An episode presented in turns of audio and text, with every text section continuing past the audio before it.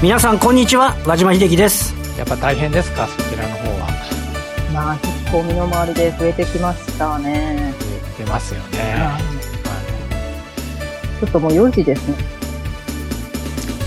はい。あ皆さんこんにちは和島秀樹です。和けばさん聞こえます？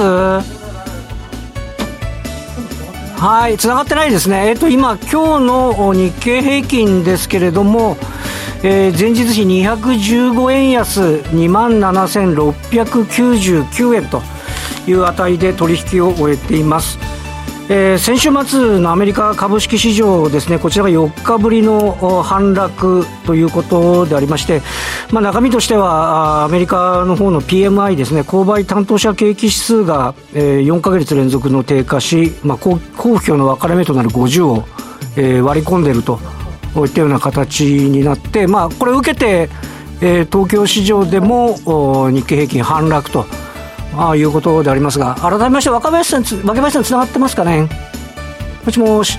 まだちょっとつながってないみたいですね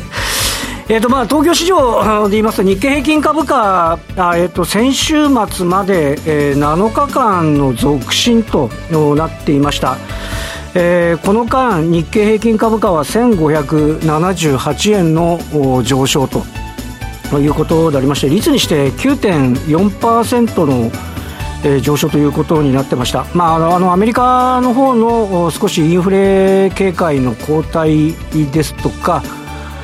えー、若林さん、どうです、つながってます？つながりました。和島さんの声聞こえああよかったです。安心しました。ちょっと入り口皆様あのリスナーの皆様お聞き苦しいところありまして大変申し訳ございませんでした。はいよろしくお願いしますはいリモートということでお伝えしていきます、はい、若林理香です。よろしくお願いします。よろしくお願いします。はいということでファンローリングプレゼンツひらめきの発想投資戦略ラジオここからお送りしてまいります。この番組はファンローリングチャンネル YouTube ライブでもお楽しみいただけます。YouTube は番組ホームページの方からご覧いただけます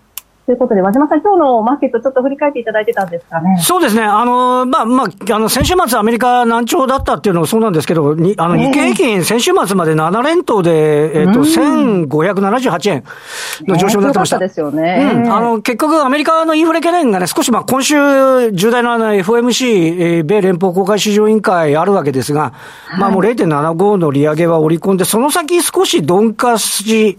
で、一時景況感の悪化懸念ももあった。まあ今これも定流にあるんですけど、先週発表した企業業績が、あの、まあテスラだとかね、まあそんなに悪くないからみたいなところでアメリカ、外部環境が落ち着いていたことが東京市場を少し安定していた、まあ要因と、まあ今日のところはなので、その後を受けて、まあ若干仕方のないところもあったかもしれませんね。ね、ここからどうなっていくのかということで、はい、まあ決算発表もね、アメリカもそうですし、日本も。今週、そうですね、週末時価総額ベース、おそらくピークになるぐらいな感じだと思いますね。はい。そのあたりを見極めてという流れになっていくと思うんですが、そのあたりを分析しているということで、今日は、えー、番組のゲストをご紹介しましょう。初登場ということで、個人投資家、VTuber のハッシャンさんにご登場いただきます。ハッシャンさん、よろしくお願いします。はい。こんにちは、ハッシャンです。はい、よろしくお願いいたします。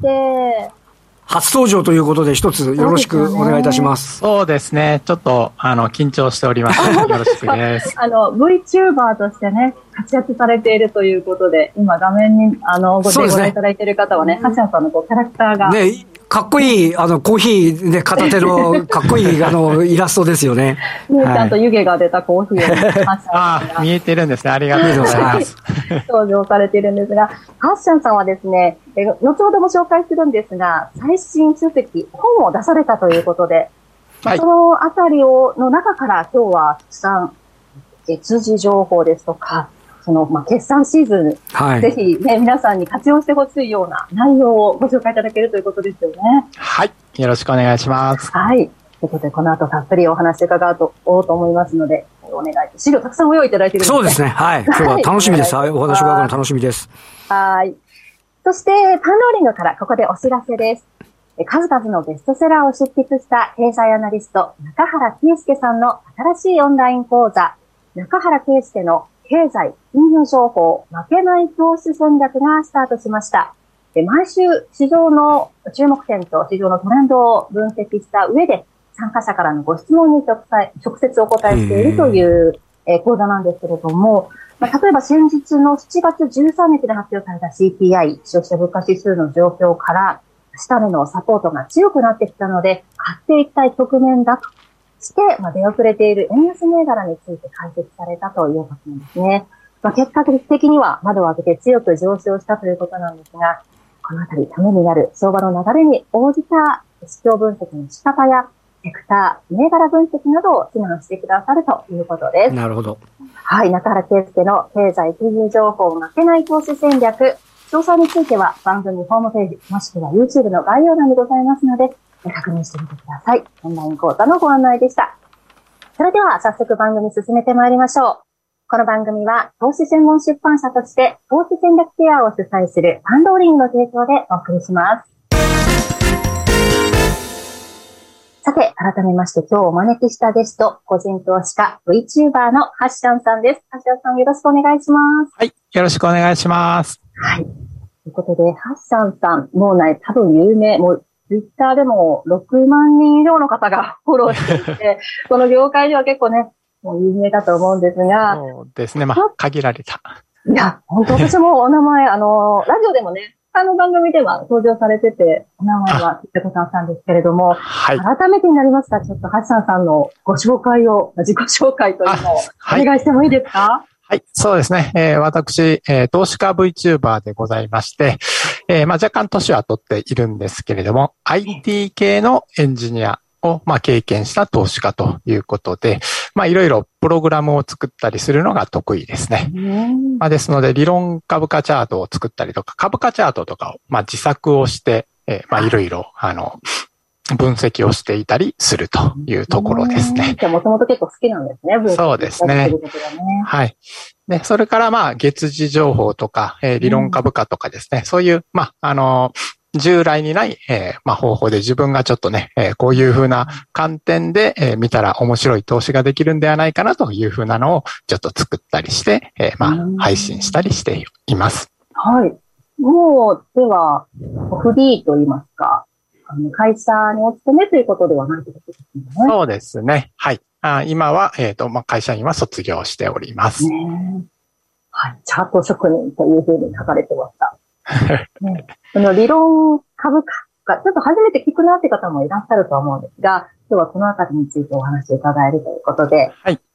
後ほど紹介してまいります。はい、ね。その前にですね、ハッシャンさんの最新書籍、本を出されたということで、月次情報で伸びる前に買う、割安成長株投資入門という本を出されたんですね。今、YouTube では、あの、その本の表紙が出てるんですけれども、大きな波に乗っていく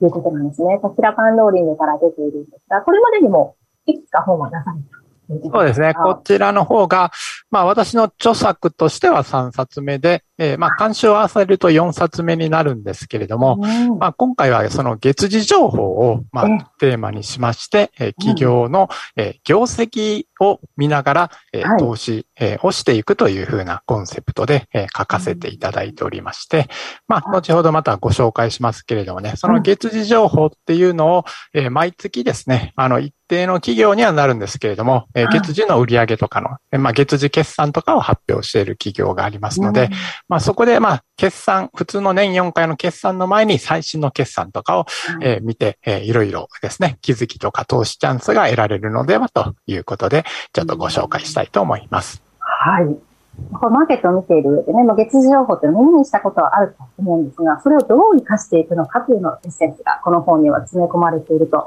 いうことで、まあ、早速もね、手にしたよっていう方も私、ツイッターでちらほら見かけたりしたんですけれども、ありがとうございます。えー、今回はですね、このきらめきの発想に初めてご登場いただいたということで、このご出演を記念して、明日26日いっぱいまでですね、このハッシャンさんのご本を期間限定の特別価格でお求めいただけるというキャンペーンを実施したいと思います。さらに今日放送で使います資料も合わせてプレゼントさせていただきますので、ぜひこの機会にキャンペーンご応募いただければと思います。キャンペーンの専用ページを作っておりますので、詳しくは番組ホームページ、もしくは YouTube の概要欄から今すぐご確認ください。これ、は、はし、はしゃんさんすごいっすね。これ3社、もう17年前から今これ資料見てると本出されていて、幻の本とか書いてありますけど。そうそう、どういうことなんですか、こあ、まあ実はこれあれですね、今回のその月次情報の本を出す、出す前身で17年前の本がですね、まあ実はもうプレミアになってまして、まあ、あの、8000円とか2万円とか、まあ、そりゃずっと、えー、皆さんから月次の本をもう一回出してほしいって言われ続けていたので、まあ、ようやくですね、あの、今回、あの、出すことができたということで、あの、まさに、あの、皆さんのご要望で実現できたかなと思ってます。なお楽しみですね。17年前ってすごいですよね。今とは相場環境も全然違う。それでもやはりその同じテーマで。そうですね。まあ、だいぶ変わってますけど、当時となんとなく似てますけどね、ライブドアショックとかのあたりですね、ちなみに。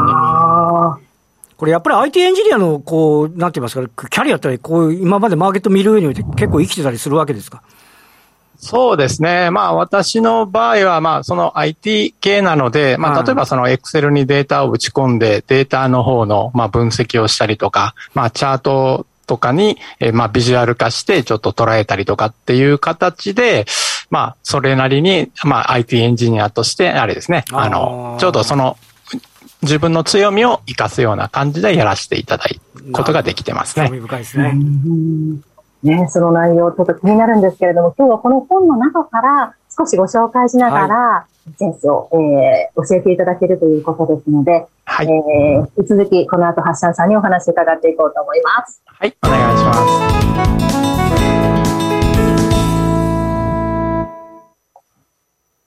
さあ、それでは、その早速本の中身についてなんですけれども、まあ、このテーマにもあります、割安成長株への、まあ、投資ということなんですよね。はい。はい。そうですね。まあ、割安成長株はまあどういうことかと言いますと、まあ、基本的には割安っていうのは、えー、まあ株価自体がその割高か割安かっていう場合にはまあ割安だということ。まあ、それから成長株というのは、えー、まあその会社さんが、えー、まあ年々少しずつでもいいので、えー、大きく成長していくという、まあこの二つを掛け合わせたものになりまして、それを長期投資するということになりますので、えー、まあ基本的にはその割安な時期に、え買って、えずっと保有し続けていると、えまあ大きく育つという、まあ、そういうふうな投資方法になります。うんこれ見る限りは、えっと、この資料を見ると、この特徴とかトピックのところで月、まあ、月次のちょっと後ほど詳しくお話しいただきますけど、経営学とか、マーケティング、はい、あとは、先ほども橋田さん、あの、ありましたけど、理論株価とか、はい、まあ、そういったようなところから、今度、あの、体験学習フェーズとかっていう、まあ、そういうところで入っていくっていうことなんですか？そうですね。最初は、まだ、月次情報っていうのを、まあ、よく知らない方もいらっしゃるので、はい、まあ、第一章の月次ゲームと、それと第二章の、えー、まあ、10倍株の事例学習ということで、うん、まあ、この月次ゲームの中ではですね、実際に、その、ある会社さん2つの、え月次が、え今月良かった、悪かった、株価がいくらだったかっていうのを3年分ですね、3年分。収録してますので、それを1ページ1ヶ月ごとにですね、え3年分、まあ、1年、2年、3年目っていうことで、まあ、ここで打って、ここで勝ってとかっていうシミュレーションができるようになっているんですね。で、それを見ることで、あの、大きく、その、会社が成長していくときにどのような業績変化があるのかとか、どのように株価が変わっていくのかというのを体験していただこうというのが第一章になります。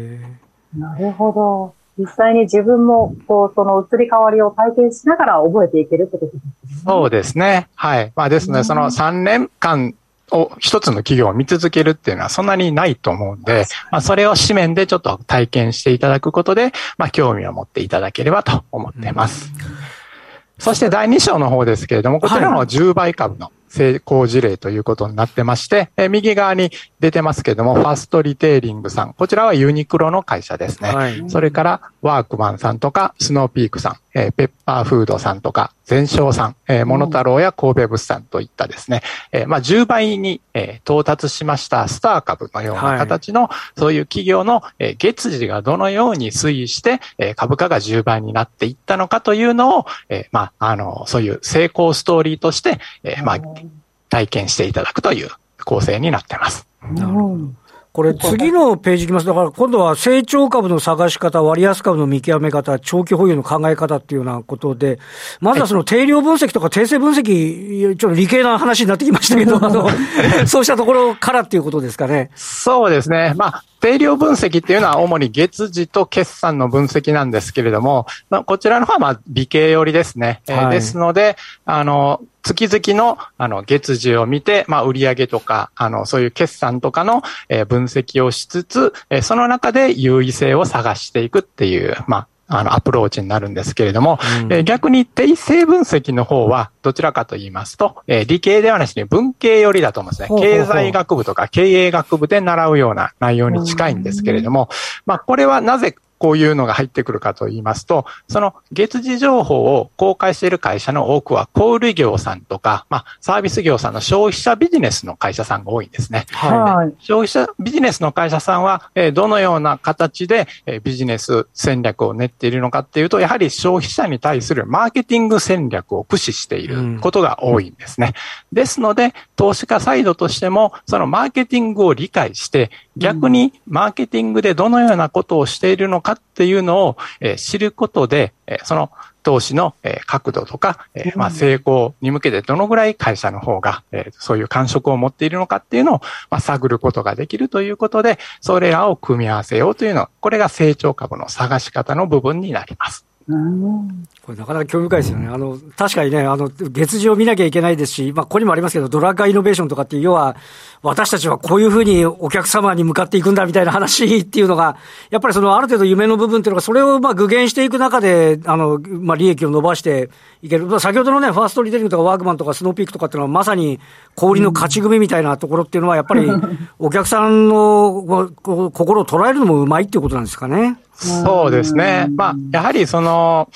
伸びていくところっていうのはそういうしっかりした意思を持って、それを発信していたりもしますので、はい、あの、運がよくたまたま上がるとかっていうんでなしに、本当にですね、そういう形で、えー、投資家もウォッチできるものかなと思ってます。はいじゃあ具体的にその、まあ、さっきファーストリテイリングのお名前出ましたけれども、実時情報どんなものかっていうのを見せていただけるんですね。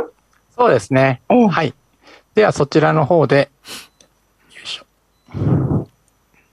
ファーストリテイリングさんの場合はですね、はい、えっ、ー、と、まあ、こんな感じになってました。これは、えー、5月の月次になるんですけれども、ホームページですね。はい、ですので、例えば、ユニクロ、えー、月次とかで検索すると、どなたでも見えることができる情報になってまして、うん、えー、まあ、こちらの方ですと、えー、まあ、既存店がいくらで、えー、直営店がいくらとかっていう風な形に書かれておりますね。はい、ですこれを見ることで、えー、実際の売上が前年同月と比べて、まあ、上だったか下だったかとか、か、まあそういう、あるいは今期の会社の予想と比べて、えー、好調かどうかとかっていうことが、まあわかるということで、まあ本当に投資家としてはもう大切な情報になってます。毎月毎月毎月毎月こうチェックを入れることによって、まあその、あの、なんて言いますか、売上の推移みたいなものをインプットしていくっていうことになりますかね。まあそうですね。まあ基本的にはまあ確認ぐらいなんですけれどもね。はい、まあその、例えばですけれども、もう少し、えっ、ー、と、下の方までスクロールすると、例えば販売情報ということで、例えばこの5月の場合ですと、ゴールデンウィーク商戦とか感謝祭が盛況だったこととか、はい、まあ夏物商品の売れ行き状況とか、こういう定性的な情報も公開されてますので、まあこれを見て、あ、これはまあ当初の見込みより上振れしそうだなとか、ちょっと不調だなとか、まあそういったことも、まあなんとなくですね、まあわかるという感じですね。はい。そして、月次チャートということで、もうちょっと聞いてみてみましょう。はい。で、この月次チャートというのは、この私がですね、えー、手作業で、えー、打ち込んで、えー、まあ、チャート職人っていうことで、えー、作ったものなんですけれども、うん、えまあ、上の方は普通のチャートなんですけれども、その下の方にですね、えその、こちらの場合は、その、えユニクロのファーストリテイリングさんの、え過去2年分の、え月次の、え前店、まあ、この場合は直営店ですけれども、直営店と既存店の売上の推移が、え載っているということになりまして、まあ、これを見ますと、あの、下の方のですね、え棒グラフが大きい方が業績好調なんですけれども、はい、なんとなくですね、この業績の方が好調な時期と株価が高い時期、それから、うん、えー、グラフが低い時期と、えー、まあ、株価がどんどん、えっ、ー、と、低迷している時期。で、最近は業績が良くなって、先日実は情報修正したんですけど、で、まだ株価も上がってるっていうところが、まあ、非常に、あの、